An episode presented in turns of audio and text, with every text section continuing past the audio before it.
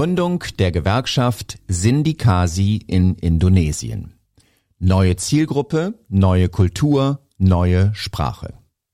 Die Regierung in Jakarta will die indonesische Wirtschaft mit starken Kreativbranchen voranbringen. Deren Rückgrat sind Freelancerinnen und Arbeitnehmerinnen mit prekären Beschäftigungsverhältnissen. Damit sie sich organisieren und ihre Interessen gemeinsam vertreten können, brauchte es eine eigene Gewerkschaft, die neue Wege geht. Raisha Maharani von der Gewerkschaft Sindikasi beschreibt die turbulenten ersten Jahre. 2016 ein Demonstrationszug in Jakarta. Drei JournalistInnen kommen ins Gespräch. Einer erzählt, dass er mit seinem Arbeitgeber über eine Vertragsänderung streitet und eine Schlichtungsstelle angerufen hat. Der zweite sorgt sich über eine ausstehende Abfindungszahlung. Der dritte arbeitet als Freelancer und klagt darüber, dass er nie mit einem sicheren Einkommen rechnen kann, weil ihnen klar wird, dass viele indonesische Journalistinnen unter ähnlichen Bedingungen arbeiten und ähnliche Probleme haben, entwickeln sie die Idee, eine Gewerkschaft für Medienschaffende zu gründen, um einen Anlaufplatz für Kolleginnen zu schaffen und gemeinsam für ihre Rechte zu kämpfen. Einer der drei ist Iksan Rahario. Er arbeitet in Jakarta für ausländische Medien. Ihm bereiten vor allem die Flexibilisierungen auf dem Arbeitsmarkt Sorgen. Denn diese setzen Medienschaffende, die ohnehin schon in prekären Verhältnissen und in einem ausbeuterischen System arbeiten, noch mehr unter Druck. Wir haben beschlossen, dass eine Gewerkschaft gegründet werden muss, um die Verhandlungspositionen von Medienschaffenden zu verbessern, sagt Ixan heute. Außerdem müsse man der Agenda etwas entgegensetzen, die die Regierung mit der Verabschiedung des sogenannten Omnibus-Gesetzes aufgestellt hat. Zunächst ist nur eine Gewerkschaft für Medienschaffende geplant, doch dann trifft Ixan die Grafikdesignerin Elena Ekarahendi. Gemeinsam stellen sie fest, dass Medien und Kreativschaffende vieles gemeinsam haben.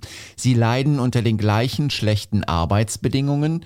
Oft sind JournalistInnen im Nebenjob auch Creative Content Writer oder Kreativschaffende gleichzeitig freie JournalistInnen für große Medien, sodass sich die Branchen mischen.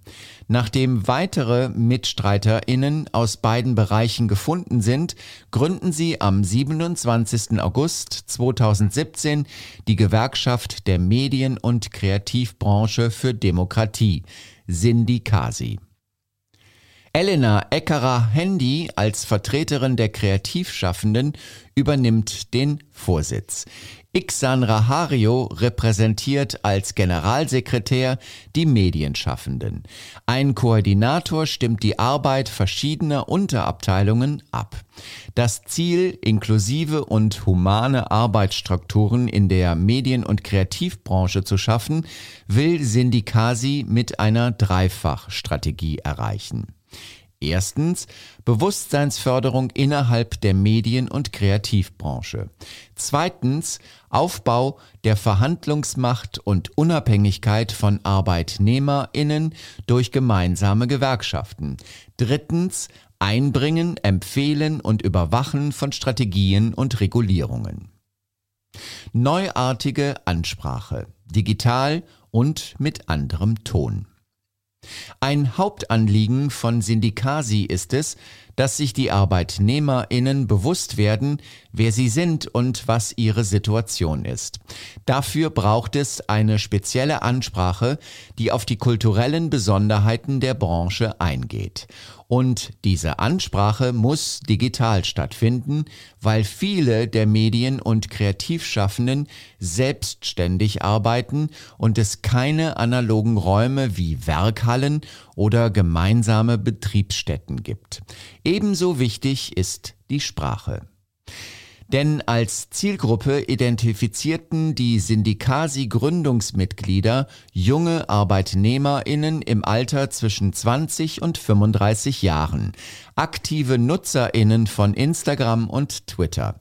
Ein Problem, deren Bild von Gewerkschaften ist immer noch bestimmt durch die Folgen der systematischen Zerstörung aller linksgerichteten Strömungen durch Indonesiens Regierung der neuen Ordnung zwischen 1966 und 1998, der auch die Gewerkschaftsbewegung zum Opfer fiel. Diese Politik war begleitet von massiver antikommunistischer Propaganda sowie einer forcierten Spaltung der Arbeitnehmerschaft in Angestellte, White Collar, einerseits und Arbeiterinnen, Blue Collar andererseits. Diese Indoktrination hat Generationen von Angestellten hervorgebracht, die eine Arbeiterinnenidentität als Stigma betrachtet. Sie sehen sich selbst nicht als Arbeiterklasse und neigen sogar dazu, Veranstaltungen abzulehnen, die im Kontext mit dem Status als abhängig Beschäftigte stehen. Entsprechend schlecht kamen die traditionellen Kommunikationsstrategien der indonesischen Gewerkschaftsorganisationen mit ihrem harten, maskulinen und bevormundenden Ton bei dieser Gruppe an. Slogans wie zerstört den Kapitalismus, erfüllt Arbeitnehmerrechte oder zerstört den Neoliberalismus, mit denen Demonstrationen auf der Straße Macht entfalten könnten, mussten deshalb für die Organisierung im Kreativbereich ersetzt werden. Die erste Herausforderung für die Digitalkampagne von Syndikasi besteht also darin, die Kommunikationsstrategie zu verändern hin zu kritischen und provokativen Narrativen in einem pointiert unterhaltsamen, freundlichen Ton und mit einem interaktiven Kommunikationsmodell.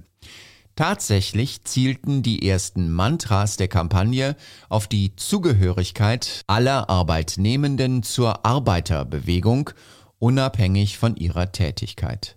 Angestellte sind auch Arbeiterinnen und es ist okay, Teil der Arbeiterklasse zu sein, hieß der Slogan.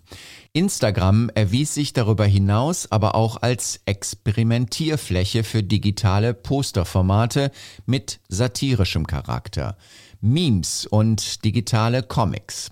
Die Nutzung der Frage-Antwort-Möglichkeit auf dieser Plattform und auf Twitter half, die Botschaften der Syndikasi-Kampagne zu vermitteln. Wichtig ist in diesem Zusammenhang auch die Art und Weise der Visualisierung. Syndikasi versucht bewusst, Plakate beispielsweise mit femininen Farben zu entwerfen, um mit der Männlichkeitskultur indonesischer Gewerkschaften zu brechen und Frauen stärker anzusprechen. Die Produktion der Digitalkampagne ist Aufgabe der Kommunikationsabteilung. Einmal im Monat stellt das Team einen Redaktionsplan auf, der die anstehenden Themen, den Ablauf der Content Production und die Veröffentlichung umfasst. Inhaltlich geht es beispielsweise um indonesisches Arbeitsrecht, psychische Gesundheit, den Tag der Arbeit, eine Umfrage zu den Auswirkungen der Pandemie auf Kreativschaffende, den flexibilisierten Arbeitsmarkt und Rechte von FreelancerInnen sowie das Omnibusgesetz zur Schaffung von Arbeitsplätzen. Die meisten der von Syndikasi kreierten Beiträge zielen darauf ab, die Bedeutung und Details von Arbeitnehmerrechten zu erläutern, die im indonesischen Arbeitsgesetz festgeschrieben sind. Verbesserung der Lage von FreelancerInnen. Die Situation von sogenannten FreelancerInnen, also freien Medien- und Kulturschaffenden, hängt eng mit den Flexibilisierungen des Arbeitsmarktes zusammen. Einen Schutz genießen sie nicht, dafür sind ihre Arbeitsbedingungen noch prekärer als ohnehin in der Branche üblich. Sindikasi vertritt die Ansicht, dass sie Teil der Arbeitnehmerschaft sind und somit sowohl Anspruch auf menschenwürdige Arbeit als auch auf gesetzlichen Schutz haben und versucht, FreelancerInnen diese Position auch zu vermitteln. Alle Materialien und Angebote sind auch für Sie zugänglich bis hin zur Mustervorlage für rechtsgültige Verträge. Auch gegenüber der Regierung vertritt Syndikasi die Interessen dieser Gruppe und drängt auf Verbesserungen, unter anderem im Rahmen der Widerstandskampagne gegen das Omnibusgesetz. Erfolge und Herausforderungen in der digitalen Welt. Innerhalb von drei Jahren ist es Syndikasi gelungen, auf Instagram 21.000 Menschen und auf Twitter 17.000 Menschen zu erreichen. Es sind Gewerkschaftsmitglieder, UnterstützerInnen, Schwestergesellschaften sowie Personen der an der Kampagne interessierten Öffentlichkeit. Bislang sind 400 Menschen offiziell Mitglieder der Gewerkschaft geworden. Die Engagementrate, die die Anzahl an Interaktionen misst, die Social-Media-Inhalte im Verhältnis zu ihrer Reichweite oder anderen Zielgruppenzahlen erzielen, liegt beim Instagram-Account von Syndikasi bei 2,85 Prozent, also um einiges höher als die 2 Prozent, die Social Media Manager sich als erstes Ziel setzen. Der Weg dorthin war für Syndikasi allerdings häufig steinig. Immer wieder stagnierten die Kampagnen und es brauchte neue und nachhaltige Ideen. Als hilfreich erwies es sich, mehr Mitglieder mit einzubeziehen. Eine der größten Herausforderungen für Syndikasi war die Anpassung der Kommunikationsstrategie in einem Fall mutmaßlicher sexueller Gewalt, an dem ein Gewerkschaftsmitglied aktiv beteiligt gewesen sein soll. Syndikasi beauftragte nach dem dafür üblichen Verfahren ein unabhängiges Fachuntersuchungsteam mit der Klärung des Falles. Ihm gehörten fünf Frauen aus fünf verschiedenen Organisationen mit dem Schwerpunkt sexuelle Gewalt und Schutz von Frauenrechten an. Die Nachricht über den Fall ging jedoch so schnell viral, dass sie die Online-Kampagnenaktivitäten monatelang beschäftigte. Nach außen vermittelte sich die Ansicht, die Gewerkschaft schütze eher den mutmaßlichen Täter als das mutmaßliche Opfer. Das führte dazu, dass sich drei Rezeptionsgruppen herausbildeten. Die einen interessierten sich für die Details des Falls, andere waren von der Organisation enttäuscht. Eine dritte Gruppe setzte einen Shitstorm mit Spams, Drohungen und Beleidigungen in Gang. Einige legten dem Beschuldigten nahe, sich umzubringen und empfahlen Syndikasi, sich aufzulösen. Die Organisation entschloss sich mit größtmöglicher Transparenz zu kommunizieren. Es wurde monatlich über die Arbeitsergebnisse der unabhängigen Untersucherinnen berichtet. Parallel dazu ging man selbst der Sache nach, nahm Kritik und Bedenken der Öffentlichkeit auf. So gelang es, das Vertrauen der Öffentlichkeit in die Organisation wieder zu gewinnen. Zusammenarbeit bei Politikinterventionen.